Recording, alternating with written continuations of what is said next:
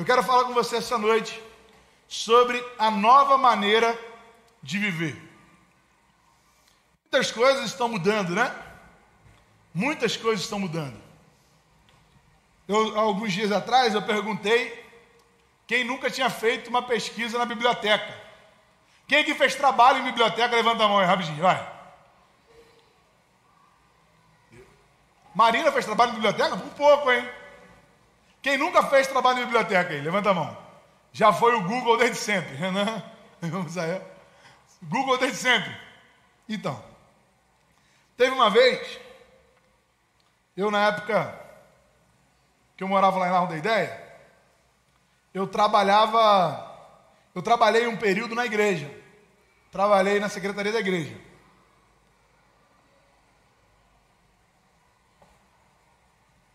Eric, inclusive, me sucedeu lá. E lá na igreja, lá na igreja, tinha uma.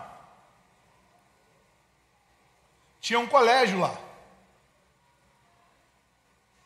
Lá na igreja tinha um colégio. Funcionava um colégio. Aí eu lembro que uma vez foi uma menininha na secretaria, pedi para tirar xerox, e já era xerox, né? Porque teve gente aí que pegou aí o mimeógrafo, né? Quem fez curso de datilografia aí? Olha, ô Rogério, não levanta a mão não, cara. Não levanta a mão não, Rogério, você vai acabar se denunciando aí, cara. Todo mundo estava achando que você tinha 30, 28. Agora você levantou a mão falando que fez curso de datilografia. E aí ela foi, ela viu uma fita, uma fita de vídeo. E ela perguntou assim: tio, o que, que é isso? Ela não sabia o que, era fita. Eu falei: Isso aqui é uma fita. Antigamente a gente via filme aqui. Ela perguntou assim: Mas tem um CD aí dentro? Agora essas crianças nem CD elas vão ver mais, irmão. Nem CD. Não tem aquele negócio de DVD, né? A, a, minha irmã, acho que era. Não sei se minha irmã era fita ou se era DVD já. Fita, gente. Então, mas é, você rodava com aquele, aquela aquele negócio assim de CD no carro, né? Para botar e o carro pulava no quebra-mola, o CD saía do lugar, desalinhava o negócio, arrebentava tudo.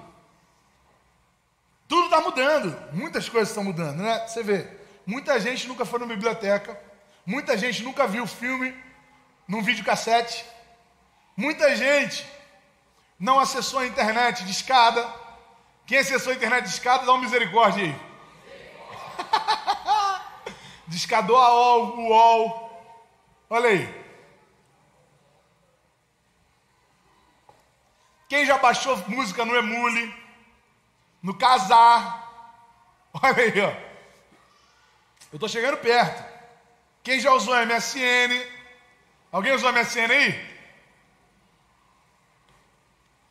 Quem já usou Mirk? Mirk é mais underground. Alguém que usou Mirk? Tá vendo? Mirk é mais. Mirk é mais underground. E aí agora tá o WhatsApp, tudo tá mudando. Orkut. Quem já escreveu depoimento pro namorado no Orkut aí? Olha aí, viu? Deixou aquele scrapzinho. Mas tudo está mudando. Hoje, por exemplo, você ligar para uma pessoa, quase visitar essa pessoa, né? Em tempo de WhatsApp, irmão, a ligação virou quase uma visita. Ainda mais em tempo de pandemia. Ainda mais em tempo de pandemia. Né? Isso é uma coisa que eu fui exercitando. Assim. Eu, no início da pandemia, eu lembro que eu fiquei assim, preocupado como que a gente organizaria o culto. Eu falei, como é que a gente ia fazer? A gente não tem estrutura para nada. E as igrejas não tinham, né? E a gente correndo atrás, tentando fazer um culto pelo menos aceitável que desse para ver na internet. E, irmão, você não tem noção da dor de cabeça que é esse negócio que tem ali atrás. Para fazer esse culto chegar, você que está assistindo de casa aí, ó, com a imagenzinha bonitinha aí, Luquinha está agora tentando dar um foco em mim. Pá, você não tem noção da trabalheira que é isso, irmão. Eu não dormia direito, tentando pensar, tentando organizar o culto e falar assim, mas, mas aí o som vai vir para cá, depois o som vai ter que voltar para cá. Como é que eu vou fazer para o som não passar duas vezes? Isso era uma dor de cabeça incrível. Eu não conseguia dormir. E aí eu lembro que eu conversando com o Francis, a gente pensou o seguinte, falei, a gente pensou que a gente nunca alcançaria um padrão de culto, um padrão de culto assim técnico, né? Melhor do que grandes igrejas que já estavam muito à frente da gente, inclusive financeiramente para investir. A nossa missão não era fazer um padrão de culto igual de outras igrejas. A minha missão era fazer o que as outras igrejas não poderiam fazer. O que, que era? Ligar para os membros da minha igreja. Nunca que um pastor desse aí, famosão, ia ligar para os membros da minha igreja. Eu falei, é isso. Não é o padrão do culto, é o cuidado. Eu comecei a ligar, irmão. Eu ligava para 10 jovens todos os dias. No início da pandemia, da pandemia, ali em março, abril, eu comecei a ligar. Ligar para jovem, que eu era pastor dos jovens. Então eu ligava para eles, orava com eles, perguntava como eles estavam, se eles estavam precisando de alguma coisa. E aí ligava para outro. Fazer isso com 10 jovens todos os dias todos os dias. Porque nessa nova maneira de se relacionar, uma ligação é quase que uma visita. É ou não é? É quase que uma visita. Você pode reparar que jovem nem gosta de atender de ligação. Quando ele, quando ele vê ligação, chega a dar uma desanimada. Mas, cara, eu vou ficar falando, não tenho o que, que eu falar. O que, que eu vou falar com essa pessoa? Gosta de uma mensagem, gosta de um jeito assim, mas. E por causa disso, a gente está tendo uma nova maneira de se relacionar também. Porque a gente está passando a admirar pessoas que a gente nunca teve contato. Pessoas que a gente só viu no Facebook. E a gente acha aquela pessoa maneiraça. Você conhece alguém assim? Você essa pessoa no Facebook ou no Instagram, aí você pensa, puxa, deve ser tão legal ser amigo dessa pessoa. Tem alguém, você conhece alguém assim, sim ou não? Você que é das redes sociais aí, né?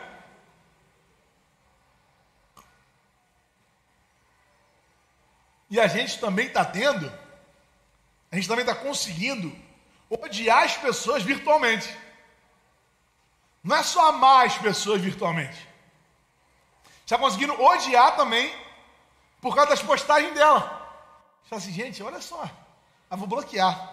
Não aguento. E por causa disso, sabe o que está acontecendo? Os algoritmos das redes sociais, esses bloqueios que a gente faz, Está fazendo a gente viver dentro de uma bolha que a gente não consegue ouvir a opinião do outro.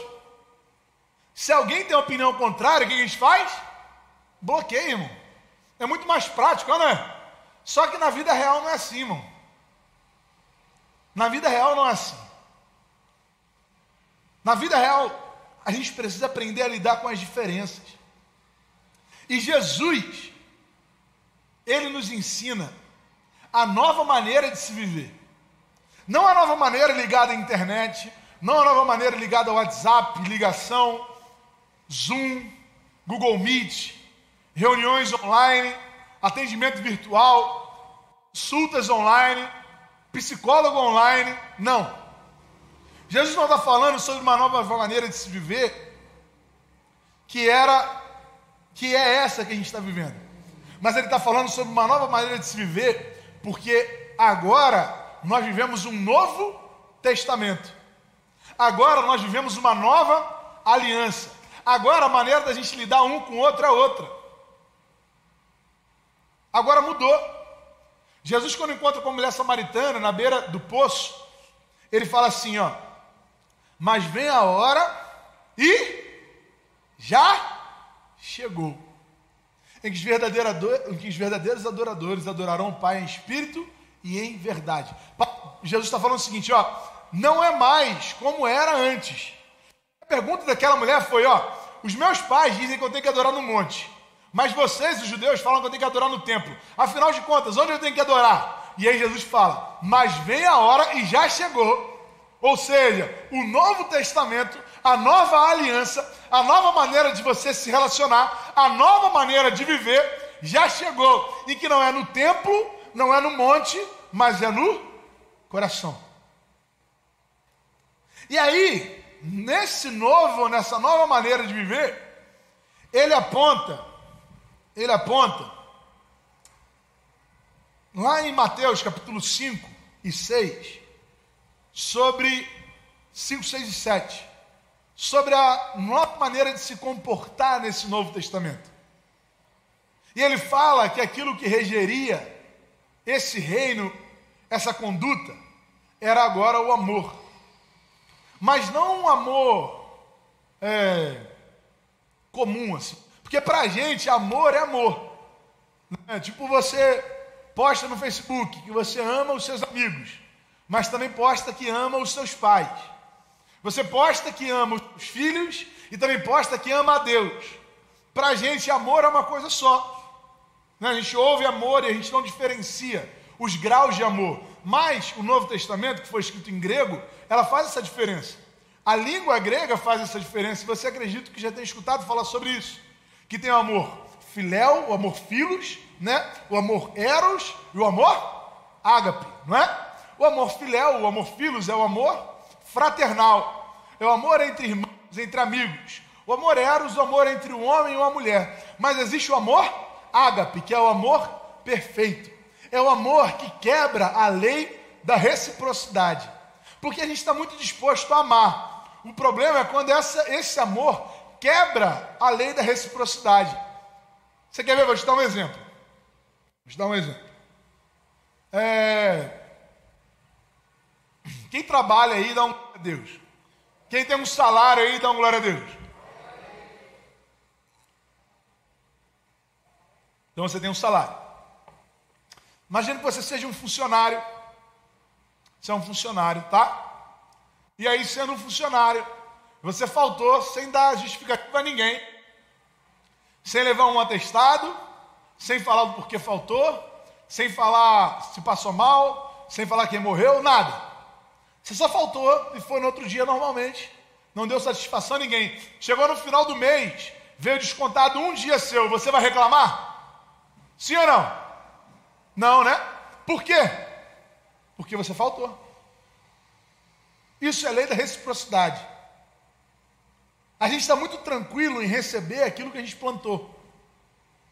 Vou te dar um outro exemplo. Teve uma vez, na época que eu morava lá em Largo da Ideia, e era solteiro, a gente ia muito lanchar em Cabo Sul. Não sei quem conhece Cabo Sul. Quem conhece Cabo Sul, dá uma misericórdia aí. Aí, viu? É depois de Largo da Ideia, irmão. Joel conhece bem a galera lá, né, Joel? E aí, irmão, a gente ia, tipo assim, tudo moleque novo, os moleques que vocês viram lá, né? Me dando lembrança, me dando um presente no dia da posse. Meia-noite e pouco, uma hora da manhã, a gente jogando videogame, batia fome e a gente falava, a gente tem que comer em algum lugar. Só tinha um lugar que estava aberto, era um amigo nosso lá de Cabo Sul, chamado Leandro, a gente ia lá. Ficava até uma hora, duas horas da manhã comendo hambúrguer e conversando. E aí nessas conversas apareceu um menininho lá, de sete anos de idade, chamado Biquinho. Na verdade eu não sei o nome dele. A gente chamava ele de Biquinho. Aí era Biquinho e Biquinho, irmão. É, pensa naquele moleque criado na rua que sabe responder qualquer coisa que você pergunta. Aquele moleque que tem uma resposta para tudo. Você fala alguma coisa, para hora. Ele responde para hora, não tem assim, não tem mais ou menos. Na hora ele te, te devolve com a resposta.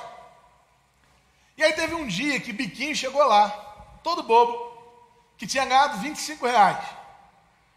Isso era um sábado. E aí falou, chegou lá, todo metido, uma criança de 7 anos com 25 reais, irmão, muito dinheiro mesmo, né? Ainda mais, sei lá, há uns 10 anos atrás, que 25 reais vale mais do que vale hoje. E aí ele com 25 reais no bolso. E aí ele foi e mostrou para a gente. E ele falou com o Leandrinho, falou aí, ó, recebi, recebi meu salário. Como assim? Estou trabalhando. Está trabalhando, Biquinho? Tô. Eu trabalho lá na, no borracheiro de não sei quem. E ele me dá 25 reais por semana. Daí o, o dono da lanchonete falou assim, mas Biquinho, 25 reais, Biquinho? Ele está te pagando muito mal, cara. Aí Biquinho foi, pegou aqueles 25 reais, assim, deu uma murchada, sabe? Deu uma murchada, tipo assim, olhou para os 25 reais, olhava para a gente, assim, meio desolado. Olhava para os 25, olhava para a gente. Pela terceira vez ele olhou assim para os 25, aí ele falou assim, mas eu trabalho muito mal também.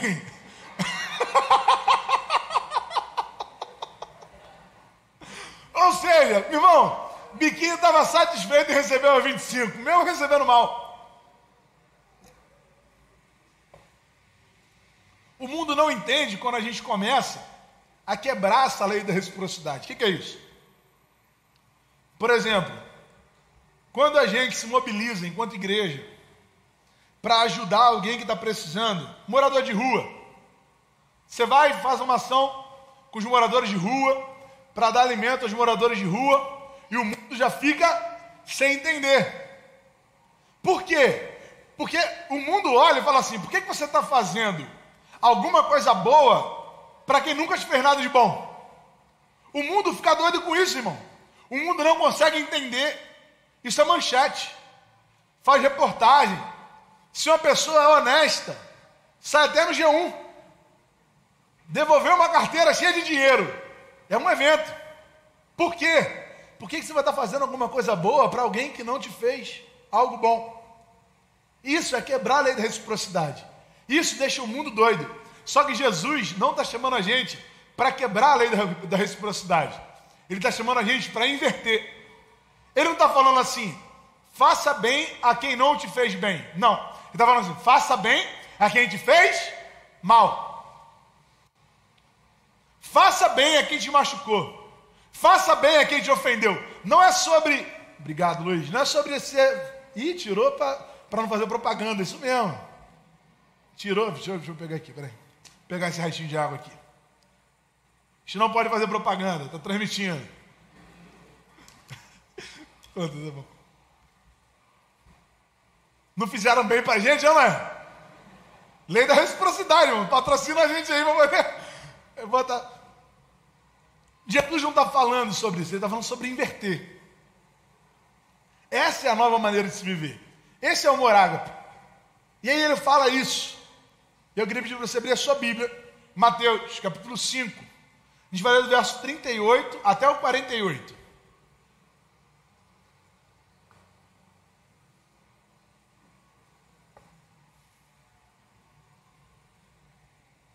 Mateus capítulo 5, verso 38 ao 48. Diz assim: Ouviste o que foi dito, olho por olho e dente por dente.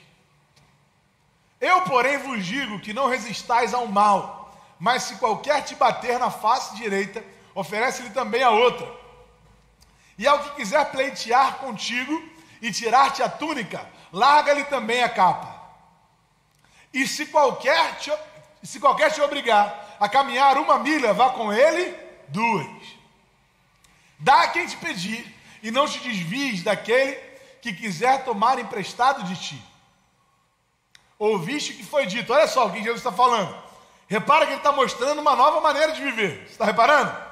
Está falando, ó, vocês ouviram o que foi dito antes, mas agora eu estou falando algo novo. Ouviste o que foi dito: amarás o teu próximo e odiarás o teu inimigo. Eu, porém, vos digo: amai vossos inimigos, Bendizei os que vos maldizem, fazei bem aos que vos odeiam, e orai pelos que vos maltratam e vos perseguem, para que sejais filhos do vosso Pai que está no céu. Porque faz que o sol se levante sobre maus e bons, e a chuva desça sobre justos e injustos. Pois se amardes os que vos amam, que galardão tendes? Não fazem os publicanos também o mesmo? E se saudares unicamente os vossos irmãos, que fazeis demais? Não fazem os publicanos também assim? Sede vós, pois, perfeitos, como é perfeito o vosso Pai que está no céu. Eu quero falar com você sobre esse texto, que é a nova maneira de viver. E a primeira coisa que eu quero pensar com você a primeira coisa que eu quero refletir com você é que nós precisamos tratar as nossas reações. Nós precisamos lidar melhor com as nossas reações. É... A nossa reação, às vezes, mostra mais sobre quem nós somos do que as nossas ações.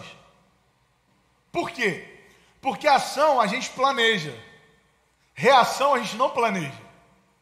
Ação a gente pensa e tenta organizar como que a gente vai falar, como que a gente vai fazer. Você já quer ver? Vou te dar um exemplo. Quem aqui já chegou no trabalho, você sabia que ia discutir com aquela pessoa, você sabia que ia ter problema, e aí você já chegou, já foi para o trabalho pensando assim, ó, quando ele falar isso, eu vou responder aquilo. Quem já fez isso aí? E se ele falar daquele jeito, eu vou responder daquele outro jeito e vou lembrar daquilo que ele fez naquele dia. Quem já pensou assim? Você está planejando a ação. E aí chegou, a pessoa falou com você. A pessoa começou a falar o que estava acontecendo, e aí já era, você desabou a chorar. Não conseguiu responder nada que você tinha planejado. Mas também acontece ao contrário.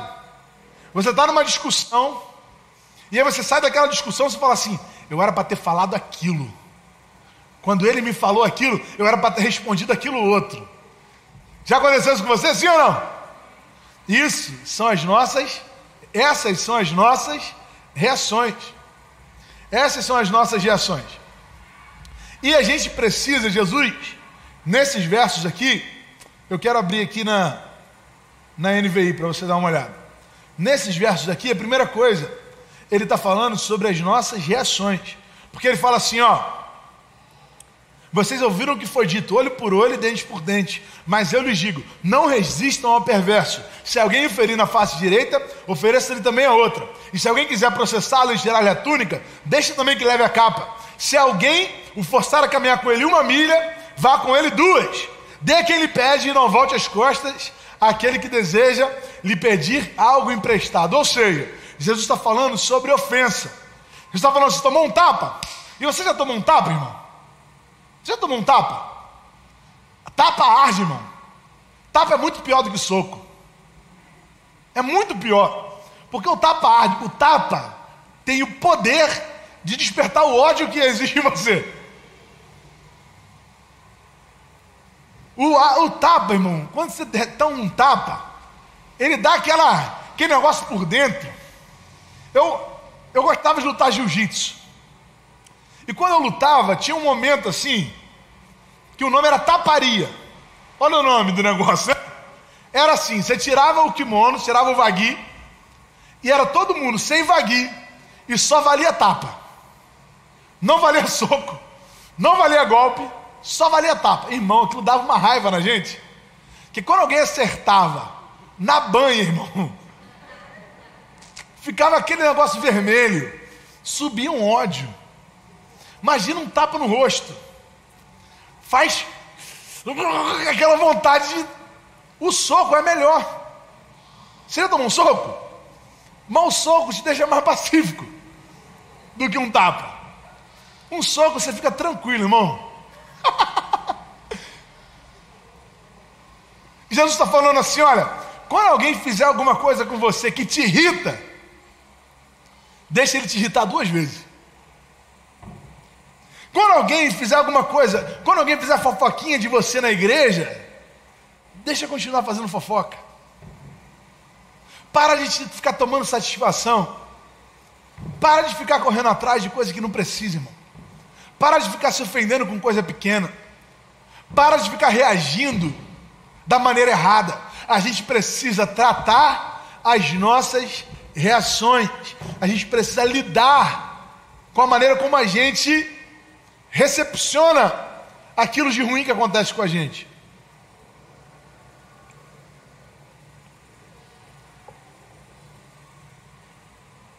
Quem aqui já se ofendeu com alguém? Quem aqui já se decepcionou com alguém? Quem aqui já se decepcionou com alguém que ama? Alguém? É muito ruim, né? Se decepcionar com alguém que a gente ama, né? Mas você já decepcionou alguém que você ama? É muito pior, irmão. É muito pior. É muito pior decepcionar alguém que você ama. Você já se ofendeu? Você já teve ódio, assim, vontade de voar no pescoço da pessoa? Você já foi alvo de fofoca? Você já foi alvo de mentira?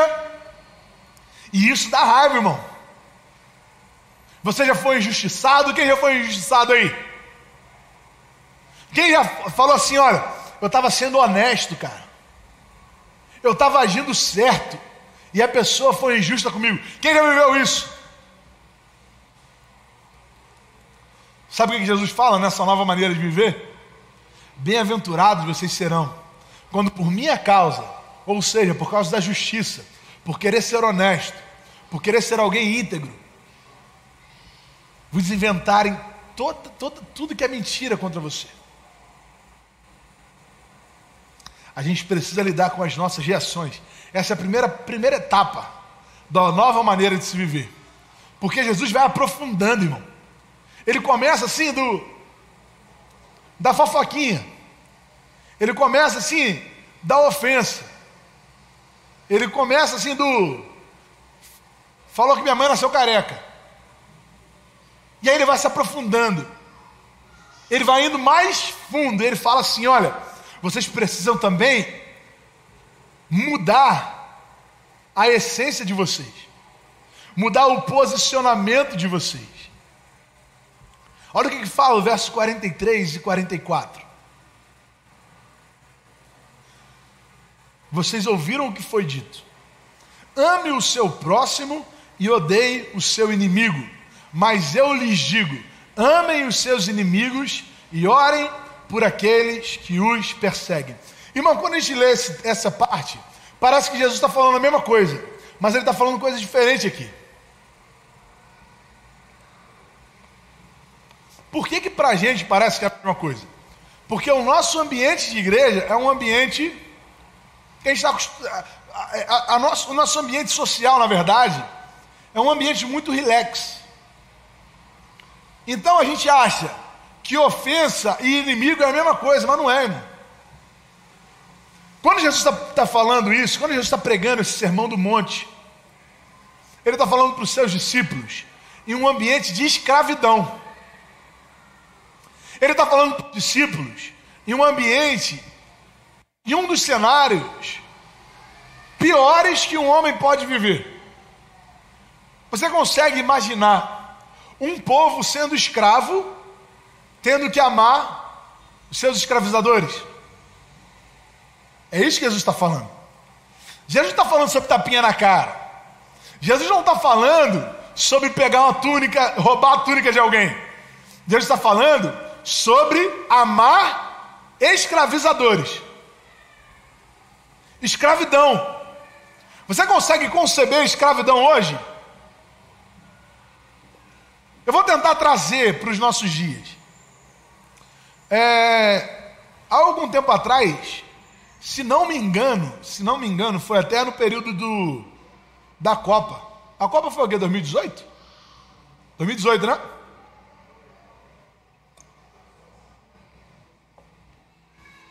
No período da Copa, teve uma notícia que dividiu os holofotes com a Copa do Mundo. E isso é difícil de acontecer, né? Alguma coisa para dividir o holofote com a Copa do Mundo. Mas teve uma notícia que dividia os holofotes. Eu não sei se vocês lembram daqueles 11 meninos que ficaram presos numa caverna em algum país daquele que eu não lembro o nome. Tailândia, era algum, algum país desse doido assim daquele lado lá. Vocês lembram de, dessa notícia? Tipo, eles entraram numa caverna Aí parece que choveu, e aí a água subiu, e eles não conseguiam sair. Eram acho que 11 meninos e mais o treinador, ou 12 meninos e o treinador. E o mundo se mobilizou, irmão. Eu lembro que a gente fez campanha de oração para os meninos saírem dali. Porque eram 11 meninos, cara. 11 meninos. Eu lembro que o cara, esse cara do, da Tesla, o Musk, né? Ele, ele falou assim: não, pô, vou fazer o seguinte: eu vou construir um mini submarino para tirar os meninos de lá. Tem noção? O cara, o cara fez tipo Tony Stark, irmão. Falou assim: não, vou construir um homem de ferro para tirar eles lá de dentro. O mundo se mobilizou para que aqueles 11 meninos saíssem. E aí, colocaram bomba para tirar a água. E começou a chover. E aí todo mundo ficou desesperado, e aí tirava água, tirava água. Mas graças a Deus os meninos saíram. Mas eu vou te fazer uma pergunta. Imagina se a notícia não fosse de 11 meninos que estavam ali inocentes. Mas imagina que a notícia fosse que 11 presidiários fugiram, pedófilos, entraram numa caverna tentando fugir. E choveu, a água tapou a caverna e eles não conseguiam sair de lá. Qual de nós aqui iria orar para eles saírem? Onze pedófilos, irmão. Eu não vou falar só ladrão, não, porque ladrão às vezes a gente até perdoa. Mas pedofilia é um troço que mexe com a gente, não é? Pedofilia é um troço assim que dá vontade de matar o cara, irmão. Dá vontade de você pegar o cara e falar assim, leva ele para cadeia e escreve atrás, pedófilo, para poder os caras saber lá que é pedófilo. É ou não é? Dá essa vontade ou não dá? Jesus está falando para a gente chamar os pedófilos. Jesus está falando para a gente chamar os racistas. E racismo é um troço que dá ódio também, não é? Jesus está falando para a gente chamar o Lázaro. Que está todo mundo correndo atrás lá, não sei nem se pegaram ou não, que eu não consegui ver nada hoje. Está todo mundo correndo atrás. Jesus não está falando sobre amar alguém que nos ofendeu. Está falando sobre amar alguém que nos machucou, irmão. Mas não é um machucado facial. É uma coisa da nossa alma, assim, é uma ferida na alma. Jesus está falando para. Jesus está falando para pessoas que eram escravizadas amarem aqueles que os escravizavam.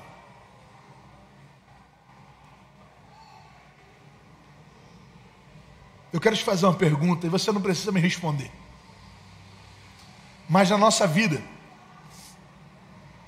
a realidade de pessoas que nos machucaram é uma realidade muito comum. Mais comum do que nós seríamos capazes de conceber enquanto seres humanos, assim. De pessoas às vezes que te abusaram na infância pessoas que te ofenderam na alma, pessoas que geraram machucados, cicatrizes, feridas, que só você e Deus conhecem. Deus está te trazendo aqui, irmão, para você perdoar essas pessoas hoje. Deus está te trazendo aqui para curar essas, essas feridas hoje. Essa realidade é uma realidade muito mais comum do que a gente é capaz de conceber. E eu já ouvi testemunhos. Minha mãe é diretora. E eu ouvi testemunhos dela lá na época de colégio do Catarina e tudo mais.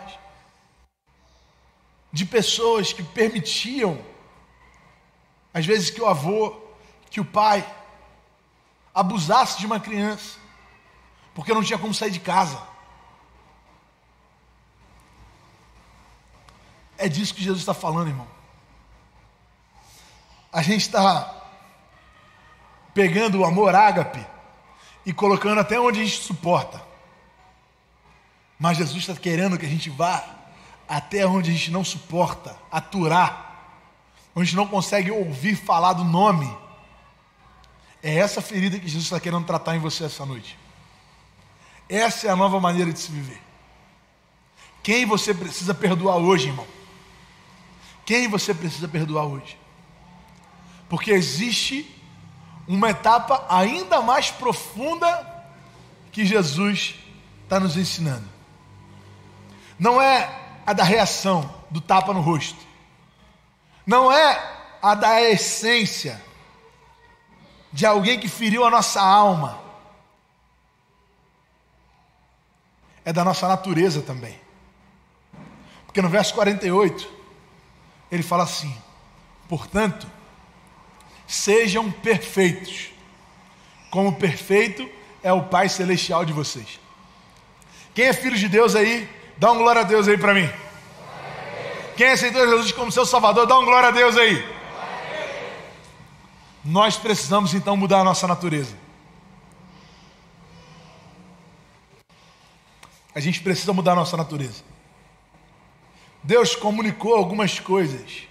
Deus compartilhou alguns atributos dele com a gente. Alguns ele não compartilhou. Por exemplo, Deus é eterno, nós não somos eternos. Deus é Deus é onipresente, nós não somos onipresentes. Onisciente, nós não somos oniscientes. Onipotente, nós não somos onipotentes. Mas Deus é justo e nos ensina a sermos justos também. Deus é misericordioso e nos ensina a sermos misericordiosos também.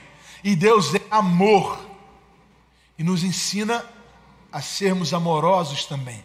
Mas não um amor que é compreensível pela humanidade, um amor que é a essência do próprio Deus e precisa habitar em nosso coração.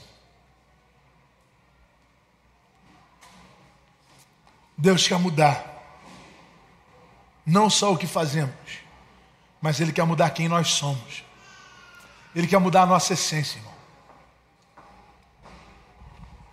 Por isso eu quero te perguntar: quem você precisa perdoar essa noite? Por quem você precisa orar essa noite? É alguém que só te ofendeu? É alguém que feriu a sua alma? É alguém que mudou sua natureza?